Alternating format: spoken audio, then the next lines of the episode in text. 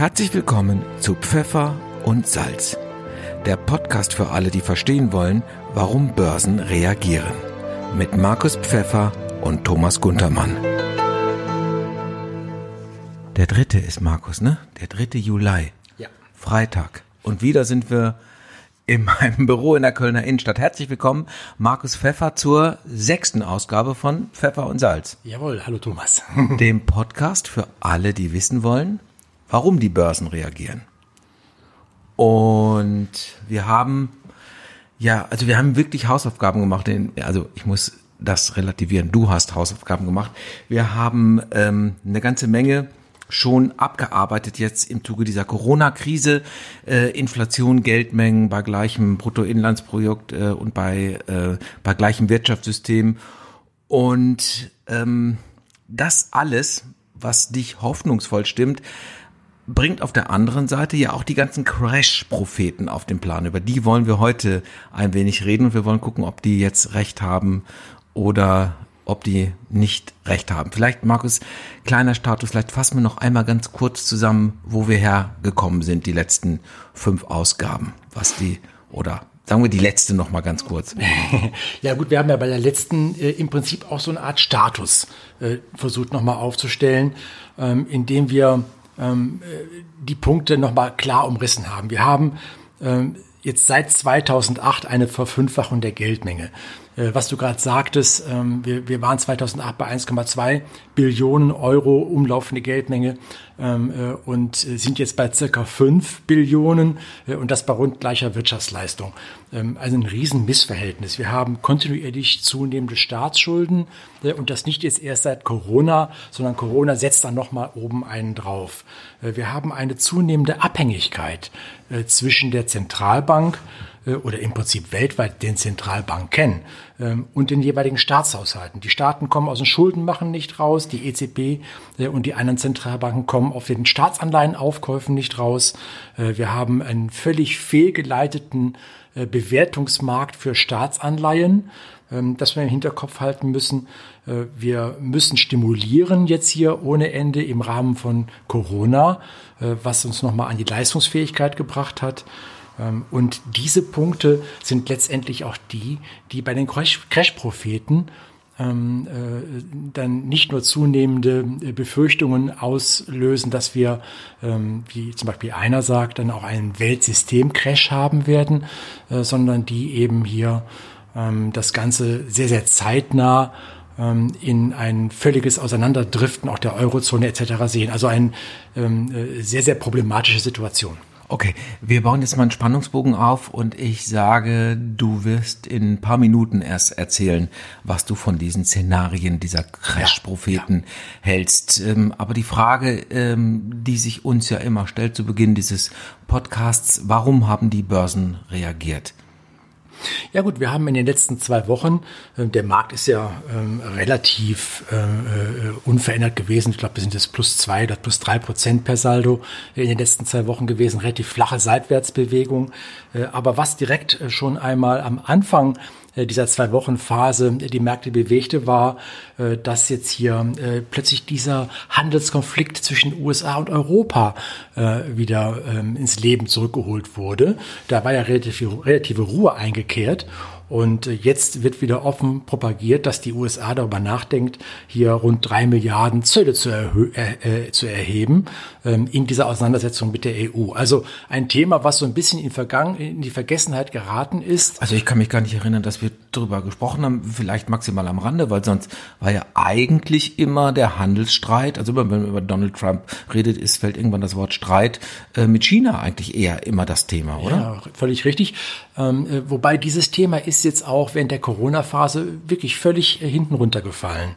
Ähm, äh, Donald Trump hat sich nicht mehr geärgert über die Mercedes, die über die Wall Street fahren. Also das war kein Thema mehr. Aber man merkt schon mit diesen zunehmenden Problematik für ihn, die Umfrageergebnisse, da gehen wir gleich auch nochmal drauf ein, ähm, äh, sorgen dafür, dass er halt jetzt hier auch in dem Rahmen des Vorwahlkampfes immer stärker um sich schlägt. Und da gehört dann eben auch so ein bisschen EU-Bashing dazu, äh, Merkel-Bashing. Ähm, äh, und das, das erklärt sich das. Und das hat natürlich direkt dann schon auch das Umtauschverhältnis Euro-Dollar getroffen. Ja, ähm, äh, es hat ja politisch, Markus, entschuldige diesen ja. Einschub, aber äh, du weißt, dass wir auch über den Abzug von Teilen der amerikanischen Truppen hier auf äh, ja. deutschem Boden reden. Also es ist schon, also Elefant im Porzellanladen. Also da wird gerade schon Porzellan zerbrochen auch. Ja, also das äh, ist so. Ähm, wobei ich kann mir das so gut vorstellen, dass eben hier der Versuch des gemeinsamen Feinds nach außen bringt dann eben in, äh, intern einen zusammen. Also das sind alles Themenbereiche, wo jetzt versucht wird abzulenken von den internen Problemen, die man in den USA selber hat. Ja, ja, äh, dann aber, eben mit diesen Themen ja, außen. Äh, gut, intern kommen wir gleich auch noch dazu, äh, weil die ähm, die Corona-Pandemie ist jetzt nochmal aktuell. Also du hast mir gerade erklärt und ähm, es, es macht beim kurzen Nachdenken natürlich Sinn, die Frage, warum haben die Börsen reagiert? Es gibt Dinge, die passiert sind in den letzten 14 Tagen, die eine direkte Auswirkung auf die Kurse hatten. Und es gibt Dinge, also die sich jetzt schon abzeichnen, die eher, sagen wir, eine perspektivische Auswirkung auf die Kurse haben werden. Ja. Fangen wir mal ja. mit den direkten an. Welche sind das deiner Ansicht nach? Ja gut, das war einmal die Sache jetzt hier mit dieser wiederauflebenden äh, Konfliktpotenzial EU bzw. USA äh, und dann der EU.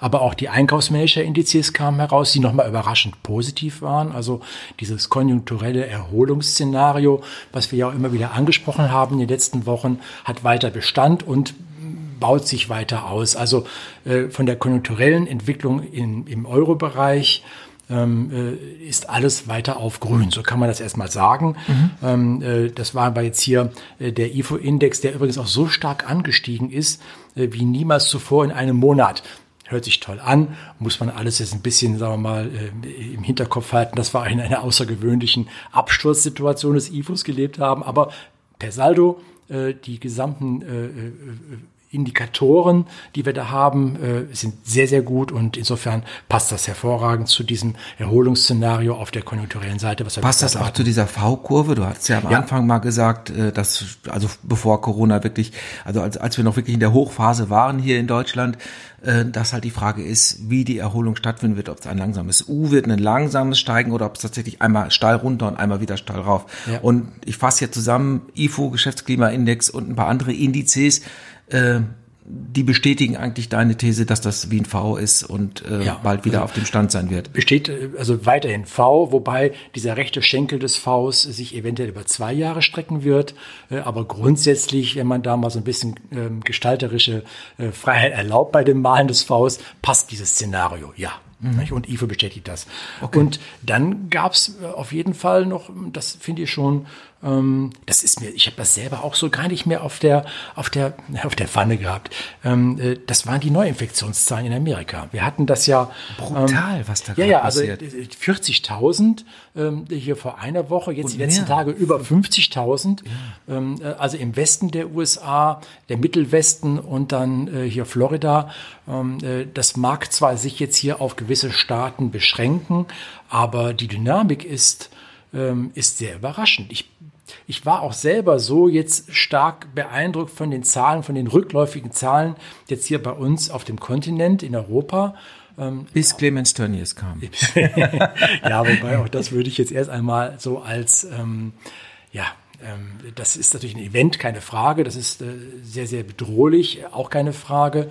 Ähm, es wirft einen auch emotional zurück, aber das ist von den Zahlen an sich jetzt erst einmal ähm, überschaubar in Anführungsstrichen. Es sei darauf verwiesen, wenn man sich dann die Deutschlandkarte ansieht und dann die roten Hotspots sind, die sind wieder sehr stark zusammengeschrumpft, haben jetzt nur noch einen. Also äh, ist äh, überraschend, ist besorgniserregend. Es gibt politischen Handlungsdruck aufgrund von Tönnies und ist aber für mich jetzt nicht ähm, das, was wir in Amerika erleben. Wir, wir, wir sind ja bei uns dabei und haben diese erste Welle äh, im Prinzip hinter uns gebracht und erleben jetzt immer wieder so ein partielles Aufflackern. Aber in Amerika haben wir die erste Welle noch gar nicht beendet. Ja, das ist äh, same in England und auch da muss man sagen, dass man da ja froh sein kann, dass man in einem Land lebt, in dem wir Politiker haben, die da dann auch die Verantwortung übernehmen und diese Krise wirklich gut gemanagt haben und zwar ja. äh, parteiübergreifend. Das muss ja. man ja sagen. Und ähm, kleiner Exkurs dazu. Du weißt, dass dieses Thema Tönnies äh, auch politisch gerade von Herrn Söder ja auch immer benutzt worden ist, ja. um zu sagen, hier wird der, der will jetzt alle testen, ist auch, auch gut alles. Aber wenn du die Fakten dir anguckst und da mal hinterguckst und ein bisschen recherchierst und ein bisschen mehr liest, ähm, als das, was der Boulevard zu bieten hat, äh, kommst du schnell zu dem Schluss, dass der Armin Laschet, Ministerpräsident NRW, gut und richtig gehandelt hat, so wie er es gemacht hat. Und ganz offensichtlich, wenn man sich die Entwicklung jetzt anguckt, äh, ist natürlich unschön, wenn du in Gütersloh gerade lebst, aber das ist ein gutes Krisenmanagement. Auch wenn das jetzt ja. politisch anders ausgeschlachtet wird. Aber so wie du sagtest, es wird funktionieren, dass auch dieser, äh, äh dieses sogenannte Superspreading-Event da auch wieder ähm, quasi eingedämmt werden wird. Ja, vollkommen d'accord. Wobei, äh, losgelöst davon noch, ähm, fand ich auch eine Sache interessant. Wir hatten ja in der Hochphase der äh, Corona-Situation erlebt, dass dann auch Söder sehr stark nach vorne preschte äh, und erst einmal äh, sehr, sehr, sagen wir mal, konservativ mhm, mhm. äh, äh, einschritt. Ähm, äh, und das ist interessant zu sehen, dass unsere föderale Struktur, die wir haben, äh, letztendlich es ermöglicht, dass es durchaus auf Länderebene hier in Deutschland dann auch jemanden gibt, der da sehr stark nach vorne prescht. Thema jetzt Lockdown, Thema Söder. Aber in dieser föderalen Struktur es dann auch jemanden gibt wie Laschet, der dann auch sehr, sehr schnell wieder die Lockerungsmaßnahmen durchdrückt. Also ich glaube, das ist, was wir erlebt haben mit der Corona-Krise, auch ein großes Pro für die föderale Struktur, die wir in Deutschland haben. D'accord. Ja, bin ich auch d'accord. Das ist, also das fand ich bemerkenswert. Das und, fand ich auch toll. Und äh, erinnere dich an die Debatte, als in Mecklenburg-Vorpommern gesagt wurde, wir müssen das jetzt auflösen, weil wir, wir können das nicht mehr aufrechterhalten mit den Fallzahlen. Auch das war richtig. Wir haben da auch bis dato nicht wieder was erlebt. Das heißt, äh, das muss man tatsächlich auf, auf Länderebene so, so handhaben. Und das äh, spricht in der Tat für uns. Und wo du gerade gesagt hast, ich schlag den Bogen mal zurück. Also Donald Trump, der außenpolitisch äh, auf die Sahne haut, um äh, vielleicht dann von innen politisch äh, was abzulenken, aber es, es scheint ja für ihn dort gerade alles drunter und drüber zu gehen. Und ähm, ja, ich sag's mal plakativ, wenn du Populisten wählst, wirst du erleben, dass die dich im Fall einer Krise nicht schützen. Und das ist das, was die Amerikaner gerade ähm, erleben. Ja gut, ich meine, das zeigen auch die ganzen Umfrageergebnisse. Also wir haben jetzt den, den größten äh, Abstand in den Umfrageergebnissen zwischen Joe Biden und Trump. Ähm, jetzt zugunsten Joe Biden. Und auch in den Swing States äh, zeigt sich mittlerweile ein deutlicher Unterschied in den Umfrageergebnissen. Also es wird, es wird effektiv für, für Trump wird es eng. Und äh, ich meine, du sagtest das gerade jetzt hier schon, ähm, wenn man es nochmal überlegt, ähm, er, er, Trump trat ja an mit der Überlegung, einfach mal äh, neue Pfade zu gehen, die eben nicht so ähm, äh, sagen wir mal, diplomatische, ausgetretene Pfade dann darstellen. Er verhandelt halt anders, mit einer anderen Strategie. Ich ja, mal, er, er ging mit diesem ja, Ansatz ja, da an. Äh, der ja mal losgelöst von dem, was wir alles erlebt haben, auch am Anfang zumindest mal irgendwo seinen Charme hatte. Ähm, aber wenn man das nochmal jetzt dann so, Revue passieren lässt, ähm, mit Nordkorea hat er erstmal innovativ einen Gesprächsfaden aufgegriffen, aber das ist alles jetzt nicht nur im Sande verlaufen, sondern der ist völlig zerrissen, der Gesprächsfaden. Es sei dann nur auf diese Explosion äh, dieses Verbindungsbüros da auf der nordkoreanischen Seite zwischen Nordkorea und Südkorea dann da äh, verwiesen. Dann der Rückzug aus, auf, aus Afghanistan. Ähm, äh, da sehen wir einen zunehmenden Konflikt zwischen den Taliban und den Regierungstruppen.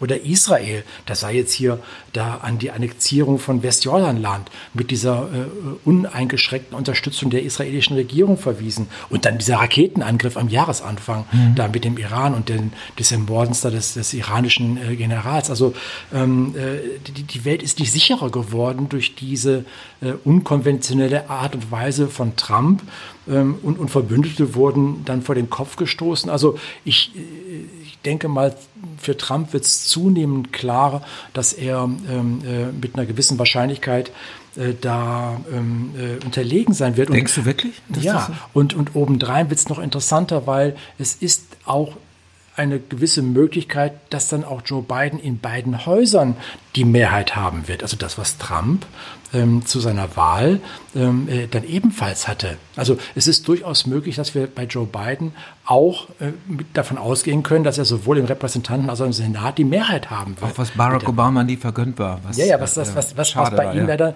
nie damals war. Und insofern ähm, muss man natürlich auch im Hinterkopf halten, wenn wir uns über Joe Biden unterhalten, dass dann damit verbunden sein wird. Sein Programm wird ja Steuererhöhungen sein, bis zu 4 Billionen US-Dollar. Ähm, dann auch die äh, Trumpsche Unternehmenssteuerreform wird mit Sicherheit äh, da zu Teilen nochmal äh, adjustiert und zurückgezogen werden. ähm, äh, mit Sicherheit für uns erstmal äh, positiv wird sein, dass wir eine kalkulierbarere Außenpolitik haben werden.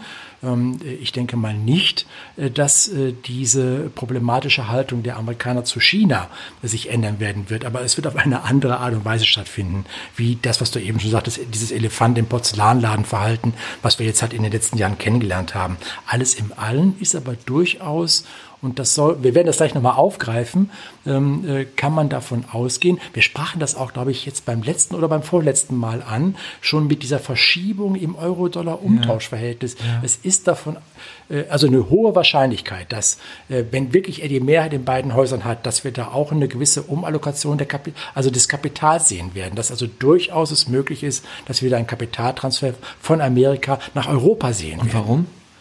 Ja, weil letztendlich diese mal, Qualität, ähm, äh, weil, weil das Wachstumspotenzial in Amerika letztendlich durch Steuererhöhungen durch Rückschraubung der Unternehmenssteuerreform, durch dann Ausgaben im Sozialbereich beziehungsweise bei Krankenversicherungs etc., dass das äh, durchaus jetzt hier zu einer Umallokation zu Europa führen kann, mit dem Aspekt, dass Europa jetzt auch unter anderem durch den Wiederaufbaufonds, äh, wo jetzt ja auch Geld zum Beispiel nach Italien gehen soll, wieder einmal Italien, ähm, was auch nicht zurückzuzahlen ist. Also dass insgesamt durch die Corona-Effekte, die wir sehen, Europa oder Euroland auch politisch stabiler in sich wird. Also wir erleben ähm, äh, im Moment und werden das jetzt auch wahrscheinlich jetzt alsbald dann noch deutlicher sehen, zumindest wenn dieser Wiederaufbau vorne auch dann durch sein sollte. Da gibt es ja immer noch äh, genügend Gesprächsbedarf für Frau Merkel. Ähm, äh, sehen wir wahrscheinlich auch eine politische Renaissance in Europa für die für diesen Währungsraum. Mhm. Und das zieht Kapital an. Aber was bedeutet das für die USA? Schwächt das nicht den Joe Biden dann direkt, wenn die äh, wenn, wenn das Kapital in Richtung Europa fließt? Also ja, er tut, also was er tun muss. Es, ähm, es, es, wird, es, ja, es, wird, es wird wahrscheinlich eher erstmal die amerikanischen Kapitalmärkte schwächen. Mhm. Wir müssen auch im Hinterkopf hatten, wir werden ja auch dieses unter dem Thema Aktien beim nächsten Mal nochmal aufgreifen, wenn es auch um die Bewertung der einzelnen Märkte geht, aber äh, es sei darauf verwiesen, ähm, äh, äh, das Verhältnis des amerikanischen Aktienmarktes von dem Bewertungsniveau ist wesentlich höher wie die Situation jetzt hier in Europa und erst recht beim DAX. Also wir äh, durchaus möglich, dass mit einer äh, neuen politischen Stoßrichtung äh, die wir in Amerika leben werden, durchaus auch Kapital wieder einmal nach Europa zurückkommen wird, was bis dato immer abgeflossen ist, weil Europa so instabil war. Und Corona hat es gezeigt, beziehungsweise die Maßnahmen, die getroffen mhm. wurden, hier gibt es eine gewisse Renaissance. Mhm. Okay interessant in dem Zusammenhang, wenn ich das gleich noch mit äh, noch dranhängen kann, weil auch darauf würde ich gleich noch mal gerne äh, dann auch Bezug nehmen. Äh, ebenfalls gab es noch einen weiteren interessanten Aspekt, nämlich den, dass wir äh, jetzt zunehmend auch in Europa die Diskussion bekommen, dass die Zentralbanken ähm, äh, letztendlich die Zinsstrukturkurve definieren wollen. Bis dato, das sei noch mal kurz erwähnt, äh, ist es ja so, dass zum Beispiel auch das aktuelle PEPP-Programm der EZB wir sprachen da jetzt hier auch im Zusammenhang mit dem, EuGH, äh, mit dem, mit dem Bundesverfassungsgerichtsurteil drüber, ähm, äh, dass die ja letztendlich noch volumensmäßig und auch zeitmäßig begrenzt sind. Ähm, auch der Verteilungsschlüssel ist irgendwo eine Begrenzung dieses Programms. Weil es in Corona, das heißt ja Pandemic Emergency Purchase ja, Program. Genau. Das heißt, es ist jetzt auf, auf eine akute Situation gemünzt, richtig? Genau, das ist also dieses aktuelle ja, Aufkauf. Das heißt, es ist endlich, das Programm. Ist endlich, es ist das aktuelle Aufkaufprogramm der EZB, in dem mhm. sie eben Staatsanleihen kauft. Deutsche ja, genau, Staatsanleihen, italienische, spanische etc. Mhm. Mhm. Ähm, und äh, wir erleben das ja ähm, äh, letztendlich wir kommen da ja nicht raus. Das hatten wir ja auch schon, die EZB keinen Rückwärtsgang. Wir hatten das ja schon mal mhm. angesprochen.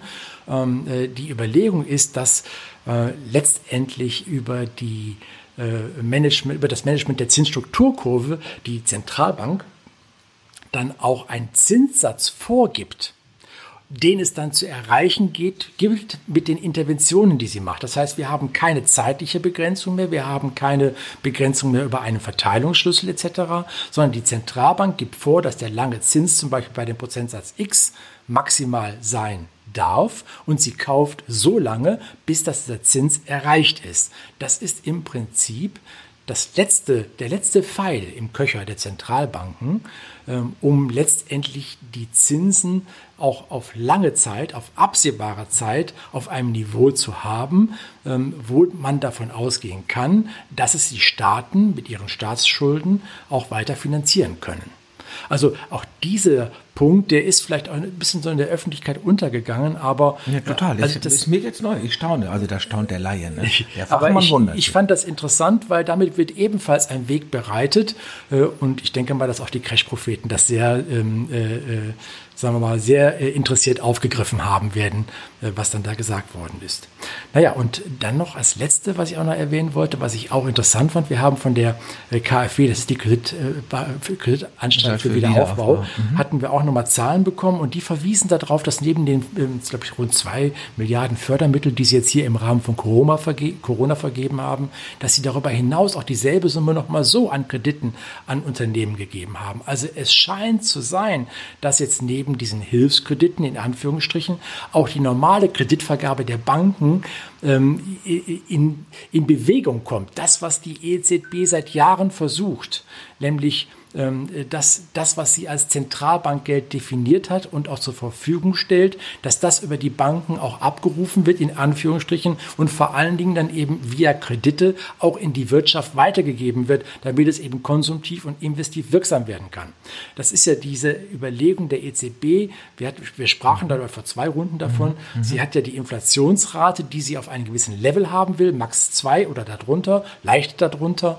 Ähm, und diesen Inflationslevel hat sie seit 2008 im Prinzip nicht hinbekommen und hat dann eben zu immer, innovativeren Methoden gegriffen. Erst mit dem Aufkauf der Staatsanleihen, damit Drücken der langen Zinsen, was normalerweise nicht das klassische, sagen wir mal, äh, Zielkorridor der Zentralbank ist. Als das nicht klappte, hat man die Banken bestraft, weil sie letztendlich dann die, dieses Geld, was die Zentralbank geschaffen hat, wieder zurückgegeben haben. Also hat man den Negativzins eingeführt. eingeführt ja. Jetzt hat man obendrein auch noch, sagen wir mal, weitere äh, äh, nochmal Zückerchen gegeben. Die EZB zum Beispiel geht jetzt hin und zahlt den Banken äh, bis zu einem Prozent Zinsen, wenn sie in den nächsten kommenden zwölf Monaten mehr Kredit vergeben als zuvor. Also es wird alles getan, dass diese, dieses riesige Geldvolumen jetzt auch im Markt langsam einmal wirksam werden wird. Und äh, das fand ich ist auch sehr bemerkenswert und wir werden das gleich auch nochmal aufgreifen. Aber dann ist die Tendenz schon so, dass die Zentralbanken und gerade die EZB immer wichtiger, immer wichtigerer Player wird, richtig? Ja, nicht nur wichtigere Player, es sind auch unverzichtbare Player, denn ähm, wenn wir jetzt morgen, also wenn jetzt die EZB morgen nicht mehr aufkaufen würde, wenn die Zentralbanken weltweit nicht mehr aufkaufen würden, würden wir wahrscheinlich einen abrupt ansteigenden Zins sehen, mhm. weil äh, in letzter Konsequenz äh, die schlechtere Solvenz der Staaten durch die immer höheren Schulden letztendlich normalerweise ähm, von den Leuten, die diese Staatsschulden kaufen in Form der Staatsanleihen, dann möchten die auch einen höheren Zins haben, der den zunehmenden Risiko einen adäquaten Ersatz gibt mhm. äh, oder der das Risiko adäquat entschädigt. Ähm, äh, das passiert nicht. Wir haben diesen Lenkungseffekt nicht durch einen steigenden Zins, weil die EZB einfach alles aufkauft. Damit ist es eben gewährleistet, dass die Verschuldung der Staaten nicht in einen überbordenden Anteil an Zinsen im Staatshaushalt halt führt. Insofern also äh, die EZB äh, kann nicht aufhören, sie darf nicht aufhören. Wenn sie aufhören würde, hätten wir ein enormes Problem. das ist ein Garant dafür, dass es nicht passieren werden wird. Mhm. Ich möchte mal ähm, den Blick jetzt auf die Crash-Propheten äh, ja. lenken und wir wollten ja sagen, äh, was du davon hältst. Ich fasse das jetzt noch mal kurz zusammen. Also es gibt mehrere von diesen Propheten des Untergangs. Sie sagen, dass, dass bald das ganze System, das Weltwirtschaftssystem, dass alles den Bach untergeht. Äh, Hyperinflation ist so ein Stichwort. Weltwirtschaftskrise 20er Jahre. Ähm, das ist das Szenario, das aufgebaut wird. Ja. Was wir aber haben, und das weiß äh, ich nicht von mir, sondern weil ich dir immer zuhöre, wir haben ein eklatantes Missverhältnis zwischen Geldmenge und Bruttoinlandsprodukt. Ja. Richtig? Richtig. Wir haben Staatsschulden, die kontinuierlich angestiegen sind. Ja. Und wir haben, also wenn wir eine schwarze Null haben, machen wir Sekt auf, aber ansonsten äh, mehr kriegen wir nicht hin. Abtragen erstmal nicht. Ähm, und wir haben notwendige Staatsanleihenkäufe durch die Zentralbank, um die Zinsen niedrig zu halten. Du sagtest es gerade. Und dann gibt es sowas wie eine Bewertungsblase bei Staatsanleihen und ähm, vielleicht eine Handlungsunfähigkeit der Zentralbank. All diese Punkte mhm. führen dazu, dass Crash-Propheten sagen, das kann so nicht weitergehen. Ja. Und jetzt frage ich dich, Markus Pfeffer, Vermögensverwalter, was denkst du? Ähm, äh, also die Argumentation der Crash, also erstmal die, die, die, diese Statusbeschreibung, die ist richtig. Ähm, das Problem äh, liegt weniger daran, dass die aktuelle Ist-Situation ähm, falsch dargestellt wird, äh, sondern das Problem liegt daran, dass die Rückschlüsse in meinen Augen falsch sind. Die Conclusio ist falsch. Ja. ja. Aber die Conclusio ist, ähm, jetzt sehe ich jetzt mal aus meiner Kommunikatorbrille ja eine also du weißt, dass Medien eine Empörungsmaschinerie geworden ja. sind und äh, wenn ich äh, mit der Regel, ich muss immer versuchen, an die Emotionen zu kommen, wenn ich so agiere, ist natürlich so, wenn ich mit Angst und Schrecken äh, argumentiere, dann äh, kriege ich natürlich Leute einfacher, weil die ganze AfD lebt nur von Angst und Schrecken, vor wem auch immer. Äh, das ist auch eine völlig falsche Konklusio, aber es funktioniert ja erstmal ein Stück weit, um, sagen wir, bei der Bauernfängerei, oder? Ja, gut, ich meine, also, dann kann man auch dementsprechend gut sein Buch verkaufen oder die ja. Bücher verkaufen. Ja, also ähm, äh, wenn man letztendlich versucht, mal so eine Art Konsens aus diesen äh, ganzen Untergangsmeinungen ähm, äh, zu ziehen, dann ist letztendlich ähm, äh, die Schulden sind zu hoch, ist eine. Ja, die Trag, wir können das nicht mehr bezahlen. Das genau, ist so hoch. Schulden sind richtig. Aber auch die Angst vor Inflation. Ich meine, da hat man natürlich hier bei, gerade bei Deutschen immer eine, eine offene Türe es ist ja auch kaum jemanden darzustellen, äh, dass wir jetzt hier, wir sprachen ja selber davon, wir haben eine Vervier- oder Verfünffachung der Geldmenge äh, und der Warenkorb bleibt gleich. Wir sprachen ja letztens noch von diesem sagen wir mal, Kreditbankensystem, was wir hier haben, was unser Geld darstellt. Also wenn ich das so ein Missverhältnis habe, dann muss es ja irgendwo einen Ausgleichsfaktor geben, das wäre die Inflation. Also das ist letztendlich diese, diese Analyse, die da auch gemacht wird. Aber es ist doch bis dato nicht so. Du hast so. doch gesagt, ähm, ja, und sagen wir mal, das kleine einmal eins würde sagen, alle diese Faktoren zusammenrechnest, muss es zu einer Inflation kommen. Aber du ja. sagst doch immer, eigentlich kämpfen wir de facto gegen eine Deflation. Ja, es, es ist so. Also äh, man muss erst einmal äh, letztendlich verwundert sich die Augen reiben.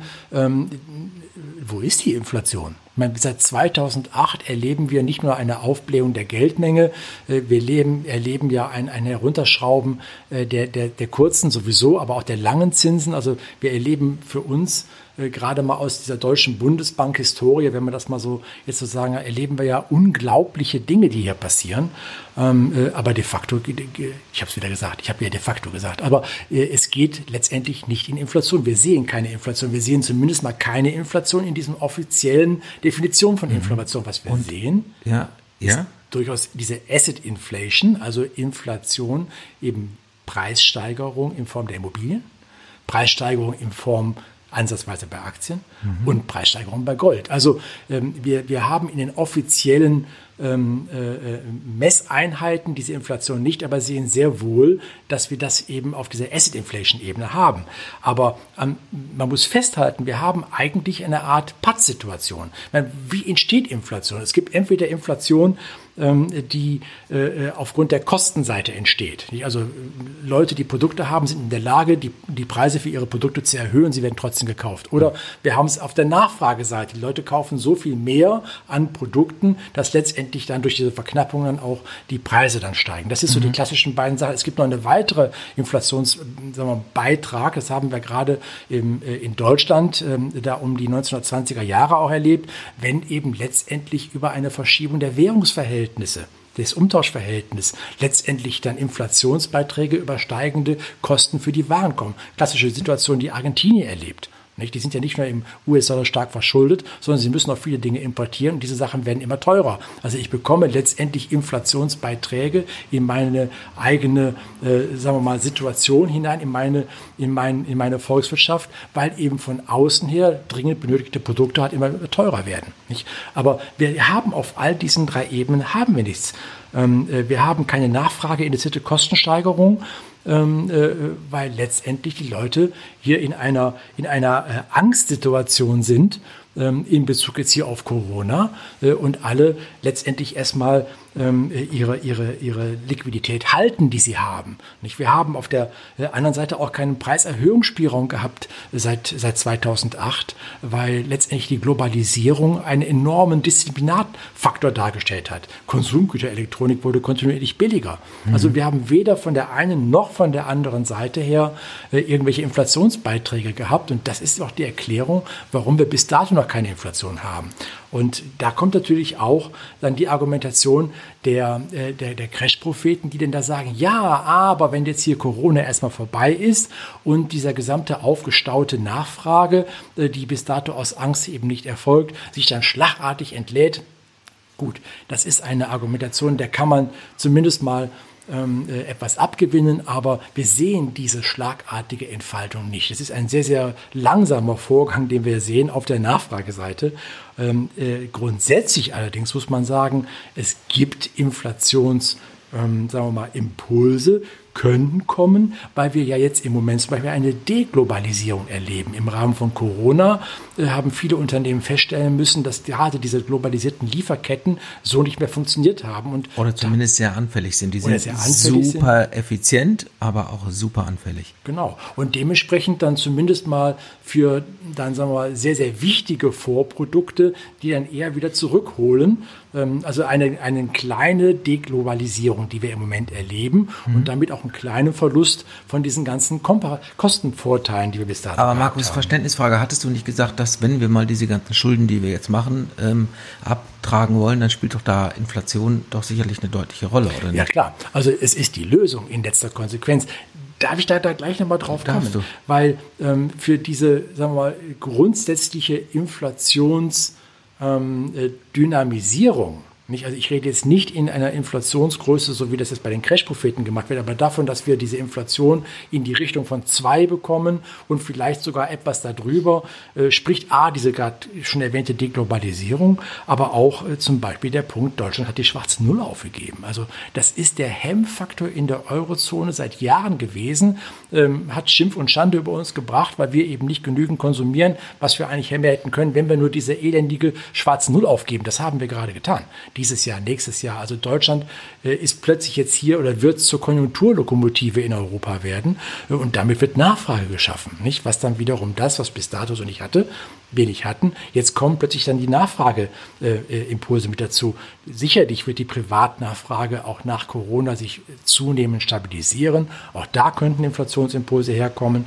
Und was ich eben sagte, deswegen hatte ich das auch dann bevor äh, eben schon erwähnt, dass die Banken jetzt auch anfangen, die Kreditvergabe zu erhöhen. Auch das ist ein ein, ein weiterer Baustein in einer Stabilisierung der Inflationsrate, die aktuell äh, noch sehr, sehr schwach ist. Mhm. Aber auch, also das sind so Aspekte, die durchaus eine gewisse Inflationierung in Anführungsstrichen erlauben, ähm, aber ähm, äh, dem, äh, da, da, reden wir jetzt hier von irgendwo im, im niedrigen einstelligen Bereich ja. und, und, nicht von, geschweige denn von Hyperinflation oder sowas. Dann gibt es aber noch einen dritten Punkt, den die Crash-Propheten auch immer gerne anführen. Ähm, der geht über eine Hyperinflation bis hin zu einem kompletten Zusammenbruch des Euroraums und des Euros. Richtig? Ja, das ist richtig. Aber wie gesagt, also ähm, ich sehe für Hyperinflation keine Chance.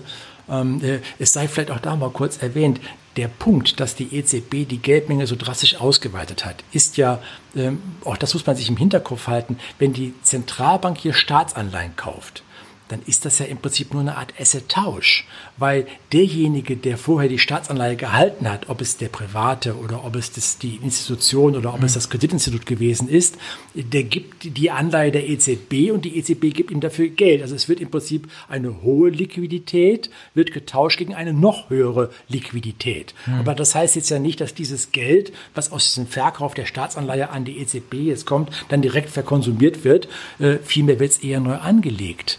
Und das spricht für diese Asset Inflation. Mhm. Derjenige verkauft die Staatsanleihe an die EZB, die nimmt sie auf, sie gibt ihm dafür frisches Geld und er nimmt das Geld und investiert es dann eben in andere Assetklassen, ob nun Immobilien oder Aktien oder eben Gold etc. Das ist diese Asset Inflation, die wir da eben schon ansprachen. Also ich, ich fasse dann mal zusammen, du hältst gar nichts von den Theorien von Crash-Propheten und du glaubst überhaupt nicht, dass die richtig liegen. Die liegen alle daneben. Also Sie, Sie, Sie haben, äh, dass das Problem ist, dass diese aktuelle Situation, die wir haben, ähm, richtig analysiert, aber völlig übertriebene Rückschlüsse daraus gezogen werden. Zumal auch, man muss sagen, ähm, wir werden ja in den nächsten Jahren auch wieder Sparhaushalte erleben. Nicht wahr? Also wir müssen ja die aufgenommenen Kredite, die wir jetzt hier aufnehmen. Ja, das werden wir doch müssen. Also da ja. geht doch gar kein Weg dran und, vorbei. Und sei, sei auch erwähnt, es muss ja, es, die, die, die EU, die EU-Kommission nimmt ja selber als Kredit auf. Diese 750 Milliarden, äh, wovon ja 500 sozusagen als nicht äh, zurück rückzahlbar sein werden ähm, die wird da dafür selber Kredite aufnehmen und das muss wiederum zurückgeführt werden. Also ähm, wir werden Sparhaushalte erleben bei uns, nicht in diesem Jahr, auch nicht im nächsten Jahr, aber dann in vielleicht zwei Jahren geht's los. Gut, aber dann wird das Geld ja aus den USA, das du jetzt äh, vorher gesagt hast, äh, kommen im Zusammenhang mit Joe Biden. Also es wird mehr Kapital nach Europa fließen was richtig. eine positive Tendenz ist, richtig? Ja, was letztendlich auch bedeutet, eine Umkehr zur aktuellen äh, Euro-Dollar-Situation. Denn mit dem festeren Euro, den wir erleben werden, ja. mit dieser Kapitalumallokation, werden wir ja auch verbilligte Importe sehen. Also wir werden sehen, dass durch diese Veränderung der Währungssituation, des Umtauschverhältnisses auch eher, sagen wir mal, inflationsdämpfende Effekte kommen, weil die Vorprodukte, die wir importieren werden, günstiger werden durch dieses Umtauschverhältnis. Mhm. Das ist, spricht ebenfalls für eine gedämpfte Inflationierung. Ja, und äh, im letzten Fall muss man auch sagen, auch die Kapazitäten, die wir in der Unternehmenssituation haben, sind ja nicht ausgelastet. Also wir sind nicht in einer völlig ausgelasteten Volkswirtschaft, wo irgendwelche weiteren Stimuli kommen, sondern wir haben noch Kapazitäten offen. Also es spricht alles dafür, dass wir eine gewisse Inflationierung erleben werden. Die wird sich wahrscheinlich irgendwo äh, in einem niedrigen einstelligen Bereich abspielen, vielleicht wie in den 70er Jahren, irgendwo zwischen 5 und 7 Prozent als Maximum. Aber ich glaube, wir können für uns festhalten, als Fazit auch, ähm, wir bekommen keine Hyperinflation. Das mhm. Thema ist für mich ausgeschlossen. Ähm, wir werden keine Auseinanderbrechung der Eurozone sehen. Die EZB mhm. wird weiterhin die Staatsanleihen kaufen. Sie wird damit die Refinanzierung der Staaten sicherstellen. Wenn wir an das aktuelle Programmlimit von PEP stoßen mhm. werden, wird man den nächsten Schritt geben. Das ist das Management der Zinsstrukturkurve. Ich mache mir da keine Sorgen. Mhm. Die Staatshaushalte werden negativ bleiben, aber die EZB sorgt dafür, dass es tragbar ist. Dann ist denn äh, deiner Ansicht nach, äh, Markus, wenn ich das jetzt alles zusammenziehe, wie wahrscheinlich ist das und in welchem Zeitraum ist, dass wir das Geld, was wir jetzt uns leihen, dass wir das zurückzahlen können, diese also, äh, Schulden? Äh, wir, also ich äh, glaube, das wird nicht zurückgezahlt. Also ich das Geld, diese Staatsanleihen ja. liegen jetzt bei der EZB, liegen ja bei der EZB. Okay. Ähm, äh, man wird sich irgendetwas Innovatives äh, überlegen. Sie werden umgewidmet werden. Sie werden eine äh, äh offene Laufzeit bekommen. Ähm, also man wird damit irgendetwas vornehmen, sodass diese, diese, diese Staatsanleihen nicht wieder verkauft werden müssen. Mhm. So, mhm. Äh, das Geld wird schlichtweg einfach immunisiert werden. Mhm.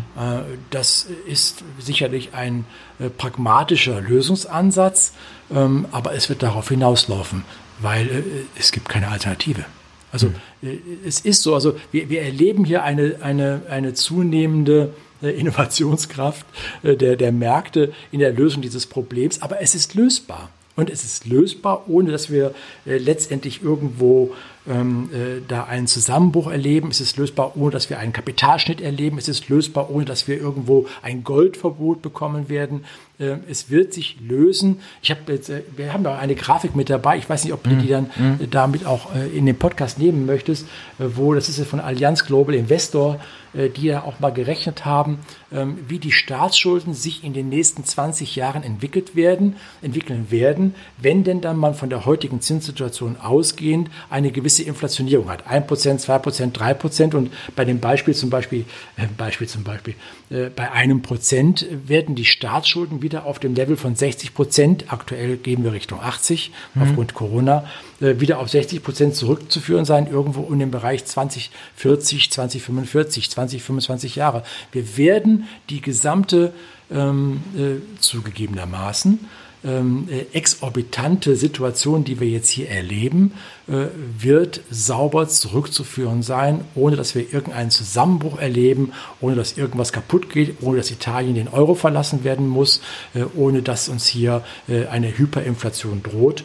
Äh, das Einzige, äh, wovon ich ausgehe, und das wird dann auch der Link sein zur nächsten Folge, wo wir dann noch genauer eingehen wollen auf eben die Anlageklasse Aktien genau. Äh, auf die Anlageklasse Gold, auf die Anlageklasse Anleihen, äh, ist, dass dieser Druck, den wir sehr wohl im Moment hier im Kessel haben, dass der sich weiterhin über diese Asset Inflation entladen wird. Bedeutet, wir werden einfach inflationsbedingte Klammer auf, bitte im Hinterkopf halten, Inflationsraten, die niedrig sind, irgendwo im unteren einstelligen Bereich, Klammer zu.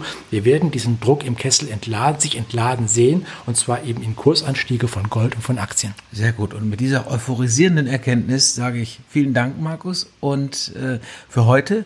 Und diesen Optimismus, den nehmen wir jetzt mit und wir sprechen uns dann in 14 Tagen wieder. Bis dahin. Ich danke Ciao. dir. Das war Pfeffer und Salz, der Podcast für alle, die verstehen wollen, warum Börsen reagieren. Mit Markus Pfeffer und Thomas Guntermann.